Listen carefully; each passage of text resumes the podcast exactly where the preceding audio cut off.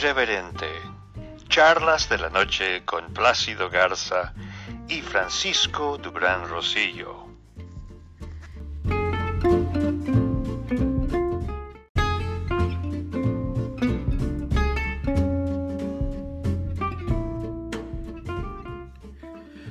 Tradicionalmente los periodistas no debemos de ser noticia, pero hoy más que una noticia es un honor. Nuestro socio editorial, Plácido Garza, por invitación especial, se integra como editorialista de la revista Siempre, aquella revista que fundó don José Pajés Yergo y que lleva 67 años circulando ¿Quién no recuerda las caricaturas, las portadas, los titulares tan asertivos que ponían en jaque a muchos funcionarios? Bueno, por invitación personal de la señora Beatriz Pajés, Plácido Garza se integra y si usted busca el ejemplar a partir de este miércoles que viene, va a poder leer a Plácido, aparte de los tantos periódicos donde escribe, ahora en la revista siempre. Me debes el primer editorial, Plácido. Buenas noches. Buenas noches, Frank. Por supuesto que sí, con mucho gusto. Y, sí, pues realmente es un honor porque Beatriz Pajer Rebollar es una institución en el periodismo, no solamente de México, sino de muchísimas partes del mundo. Ella es muy reconocida. Es una periodista muy crítica del sistema. Actualmente ella eh, es portavoz de muchas de las voces eh, críticas que existen en México, eh, censurando la manera en la que López Obrador lleva el gobierno. Entonces, eh, siendo Beatriz un, un ícono del periodismo, yo creo que mundial, porque la conocen en muchas partes del mundo, pues sí, es un, es un, es un privilegio el haber recibido la invitación de ella para sumarme a su equipo de editorialistas. Entonces, a partir de la próxima semana, pues por ahí nos vamos a estar leyendo. Mira, eh, para, para, darle contexto a, al tema que queremos abordar el día de hoy, mi estimado Frank, eh, quisiéramos compartir con la audiencia un audio mediante el cual precisamente Beatriz, debido a su espíritu crítico contra el régimen, nos narra una amenaza de la que fue objeto en su casa en la Ciudad de México.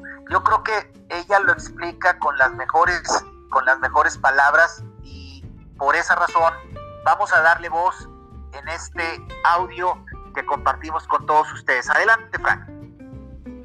Bueno, pues fíjate que sí, efectivamente, este viernes pasado a eso de las 5.45 de la mañana, un hombre con una cámara fotográfica profesional se paró frente a mi casa durante varios minutos a tomar fotografías desde distintos ángulos.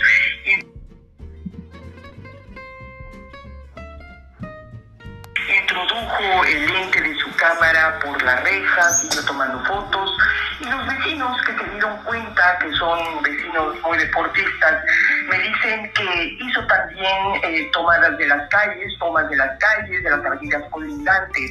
Cuando uno de los vecinos se paró cerca de él, esta persona, pues dirigió también la cámara hacia, hacia él en actitud amenazante para eh, la intención de que también le iba a tomar fotografías. Mira, esto, Luis, eh, tal vez resultaría un tanto cuanto irrelevante en otro momento, en otro contexto nacional, pero hoy no puedo desvincularlo del clima adverso que existe en el país para ejercer de manera libre, sin presiones, el periodismo crítico y la libertad de expresión. Todos sabemos que cada día, una mañana sí y otra también, desde el poder, pues se lanzan una serie de calificativos de adjetivos en contra de periodistas y medios de comunicación que son considerados pues, adversos al régimen, ¿no? Un día es el periódico Reforma, otro es el Wall Street, otro es el periódico El País, eh, o bien columnistas como Loreto Mola, como Familiar, como Héctor de Maurión, etcétera. Cada vez con más frecuencia las televisoras, los periódicos, las radiodifusoras tienen que despedir a editorialistas que resultan incómodos a la 4T. Entonces, es muy difícil desvincularlo. Quiero decir que además que no es mi costumbre mencionar, no es mi costumbre emitir ningún tipo de protesta, pero el contexto me obligó precisamente a subir las redes, a las redes, esto que yo considero una especie de advertencia, Luis, y lo hago pues no solamente por mí, sino lo hago por todos los periodistas que en este momento nos atrevemos a decir, pues no nos gusta cómo se está gobernando. Yo voy a esperar, yo quiero saber para qué va a servir esta información. Porque si tú mandas a una persona a las 5.45 de la mañana, cuando ni siquiera hay luz del día, evidentemente estás aprovechando la ausencia de, personas, cuando no hay tránsito en la calle, que estás llevando a cabo una operación para que no se dé cuenta nadie, menos la persona que vive ahí, yo supongo que es para levantar información y utilizarla en algún sentido. No sé para qué, pero bueno, tenemos que estar atentos, ¿no? Efectivamente, Plácido, eso que hicieron fue un reconocimiento del área y eso lo hacen criminales profesionales a sueldo. Ubican la locación perfectamente porque no van a usar a alguien conocido, van a traer a alguien de fuera. Tú sabes que han llegado a acercarse a los grupos de narcotraficantes criminales cubanos, criminales iraníes y mucha gente que sabe hacer trabajo sucio. Entonces me da mucha tristeza, pero ese es el modus operandi de ellos. Lo va a hacer un extranjero que no conoce la ciudad, que no conoce a la señora Pajés perfectamente y para eso hicieron ese reconocimiento del área. Qué triste, Plácido. Entonces, yo creo que es muy, es muy, eh, es muy oportuno que, que Beatriz haya hecho esa denuncia. Eh, yo sé que todavía está pendiente de presentar la denuncia penal, porque tiene razón cuando, cuando menciona que quiere cerciorarse de qué, qué es lo que va a suceder con esa información, porque muchas veces tú pones en manos de la autoridad coludida con el crimen eh, información que viene a resultar contraproducente, que, que, que se, que, que fluya. Entonces, el, contexto de, esto que Beatriz Pajés nos ha compartido en estos momentos, pues nos habla del nivel de peligrosidad que representa en estos momentos en México el oficio del periodismo. Ayer en, las, en Ciudad Obregón, una ciudad de, del estado de Sonora, fue asesinado Jorge Manuel Armenta Ábalos, director de los periódicos Última Palabra y Medios Opson. Él, fue asesinado junto con dos personas más. Es, es el periodista número 16 que es asesinado durante el gobierno de López Obrador. El 2 de abril de este año 2020 fue desaparecido Víctor Fernando Álvarez Chávez, un periodista del estado de Guerrero. El 30 de marzo del 2020, también de este 2020, en el estado de Veracruz fue asesinada María Elena Ferral Martínez, una corresponsal de dos periódicos del estado de Veracruz, uno de ellos el diario de Jalapa. El 12 de septiembre de 2019 fue asesinado en el estado de Guerrero el periodista Eric Castillo Sánchez. El 24 de agosto del 2019 en el estado de México fue asesinado Nevit Condés Jaramillo eh, del periódico El Observador del Sur. El 2 de agosto de 2019 fue asesinado Jorge Celestino Ruiz, un, buen amigo mío en el estado de Veracruz. Él era reportero del gráfico de Jalapa y fue asesinado dentro de su casa. El 2 de agosto de 2019 en el estado de Guerrero, concretamente en Cihuatanejo, fue asesinado otro periodista, Edgar Alberto Nava López. Eh, Rogelio Barragán fue asesinado el 30 de julio de 2019 en el estado de Morelos él era un periodista muy destacado del Guerrero al Instante, que así se llamaba el periódico donde él trabajaba. Norma Sarabia fue asesinada en el estado de Tabasco el 11 de julio del 2019. Ella era periodista junior del semanario Chontalpa. Francisco Romero fue asesinado el 16 de mayo de 2019 en Cancún, Quintana Roo. Él trabajaba en un medio que se llama Ocurrió aquí Telésforo Santiago Enríquez del estado de Oaxaca. Fue asesinado el 2 de mayo de 2019 y no se tiene ninguna pista hasta ahora de todos los que he mencionado hasta ahora. Eh, Santiago Barroso fue asesinado el 15 de marzo de 2019 en el estado de Sonora. Eh, Samir Flores fue asesinado el 20 de febrero de 2019 en Cuautla, Morelos. Rafael Purúa fue asesinado el 20 de enero de 2019 en, en, en el estado de Baja California Sur, en La Paz. El do, eh, Diego García Corona fue asesinado el 4 de diciembre de 2018, apenas dos, tres días después de que López Obrador asumió el poder en el Estado de México. Y el primer periodista que fue asesinado en el gobierno de López Obrador fue Alejandro Márquez el 2 de diciembre de 2018 en el estado de Nayarit, concretamente en la ciudad de Tepic, eh, al, justamente cuando estaba empezando. Lo más triste de todo esto, mi querido Frank, es que no hay ningún detenido, ningún procesado en ninguno de los casos que te acabo de mencionar. Ahora, si tú me preguntaras cómo estuvo el gobierno de Peña Nieto al respecto, pues durante los seis años de Peña Nieto fueron asesinados 47 periodistas, casi cuatro por mes. Durante el gobierno de Felipe Calderón fueron 48 periodistas asesinados. Y tengo el dato también, eh, durante el gobierno de Vicente Fox fueron asesinados 25 periodistas y tres desaparecidos que no fueron encontrados nunca. Estas cifras que estamos dando a conocer por primera vez es una, es una manera de rendirle testimonio a los nombres de quienes mencioné en un principio, a sus familiares que se están devanando los sesos y que ya se cansaron de tanta vuelta ante las autoridades para exigir justicia y que se encuentren los responsables, pero los gobiernos pasan, llega un partido, se va el otro, vuelve a llegar otro, entra uno con promesas eh, por todos lados y sigue la cosa igual. O sea, México está registrando índices de criminalidad, o sea, ya casi llegamos eh, a 40 mil muertos por, por, en forma violenta al año y, estos son números de guerra. Eh, yo creo que ni los corresponsales de guerra están corriendo tanto riesgo como quienes nos dedicamos al periodismo en México. Estos son los tristes números que quise compartir contigo y con la audiencia. Lamentable, Plácido, y te aseguro que aunque el homicidio se sigue de oficio dentro del fuero común de todos los estados, a lo mejor ni averiguaciones se han levantado. Efectivamente pues eso, eso sería lo más lamentable. La realidad es que personalmente me ha tocado hablar con varias de las familias de los periodistas asesinados y desaparecidos y de verdad no, no hay un solo caso de un asesino que haya sido atrapado y procesado eh, en, el gobierno de López Obrador.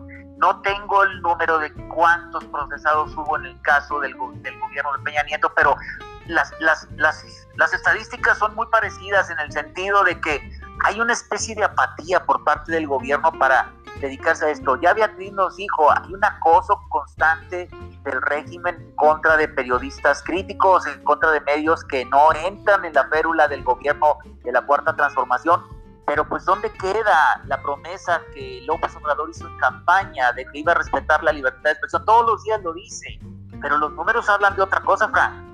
Sí, y más que les dio impunidad absoluta a la gente de los carteles. Entonces posiblemente también les delegó encargarse de que hagan el trabajo sucio, porque por la manera en que esta gente fue a tomar las fotos, es alguien que quiere hacer un trabajo sucio. Y qué lástima. Y hacemos un llamado a nuestros colegas periodistas que extremen medidas y a la gente del gobierno mexicano quienes van a resultar corresponsables si no se sigue investigando, si no se evitan estos crímenes. Bueno. Pues así es. Tenemos que cuidarnos además de la pandemia, tenemos que cuidarnos porque parece ser que hay un virus más letal todavía, que es el hecho de sentirse amenazado por estar haciendo un periodismo crítico e independiente. Y objetivo. Eso es, mi querido Frank. Eh, bueno, Plácido. lo dejamos porque me entristece mucho y hay temas que se van correlacionando, Plácido. El presidente López Obrador tuvo un grupo de seguidores muy grande en California y como tú sabes, él no ha querido salir del país. Es muy eh, llamativo el hecho de que ni Manuel Bartlett Díaz, desde que mataron a aquel agente de la DEA, Kiki Camarena, ni Andrés Manuel López Obrador viajan a Estados Unidos. No sé por qué razones, ninguno de los dos va. Bueno, esta comisión, como tú sabes, ah, se supone que hay un representante legislativo para Los Ángeles, que es más que nada de membrete, no es de elección popular, pero le pidieron a Andrés Manuel López Obrador que escuchara sus ponencias. Nunca se ha ocupado de ir en los últimos años. Entonces, esta gente pues se reunió y les mandó un representante. Y el clamor generalizado fue, México sí, AMLO no, México sí, AMLO no. La gente está indignada y empieza a cambiar su postura y su manera de pensar hacia el presidente mexicano. Pues yo creo que ese es el clamor generalizado que tenemos por acá, Frank, también. Qué cosas, Plácido. Entonces, yo pienso que sí se está generalizando, porque aquí tú me pasas un audio de un evento que, si me permites, le voy a poner unos minutos para que lo escuches. Adelante. Miren, ahí está, ahí están los gritos. ¿Qué ganamos con eso? Parece como si no estuviésemos haciendo nada. Llevamos 14 meses y a ver, yo les digo, no están recibiendo más del doble los adultos mayores en pensión.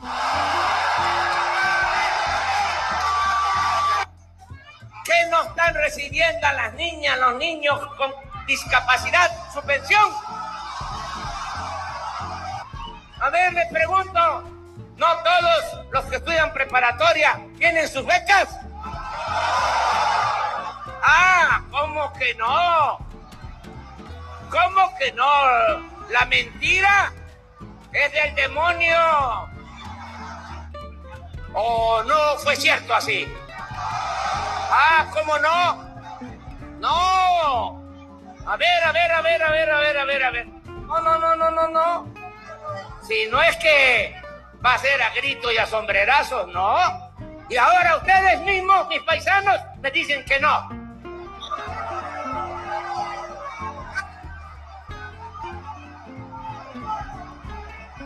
Van a seguir gritando. Pues yo no estoy de acuerdo.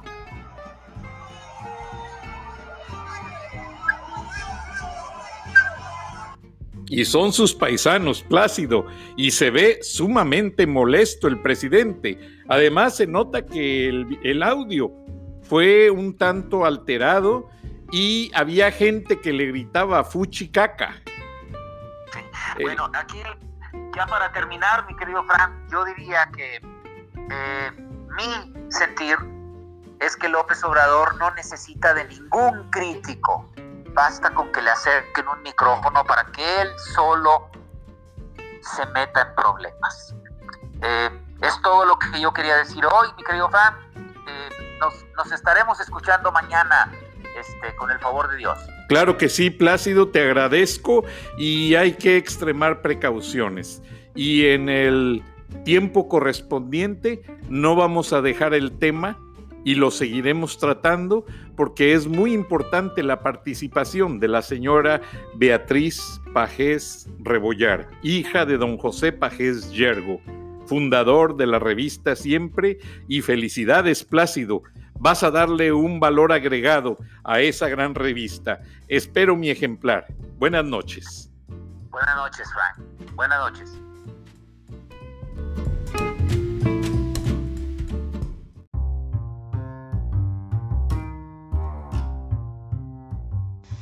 Escuchaste el análisis de la noticia transparente como el agua, en Irreverente, Charlas de la Noche, con Plácido Garza y Francisco Durán Rosillo.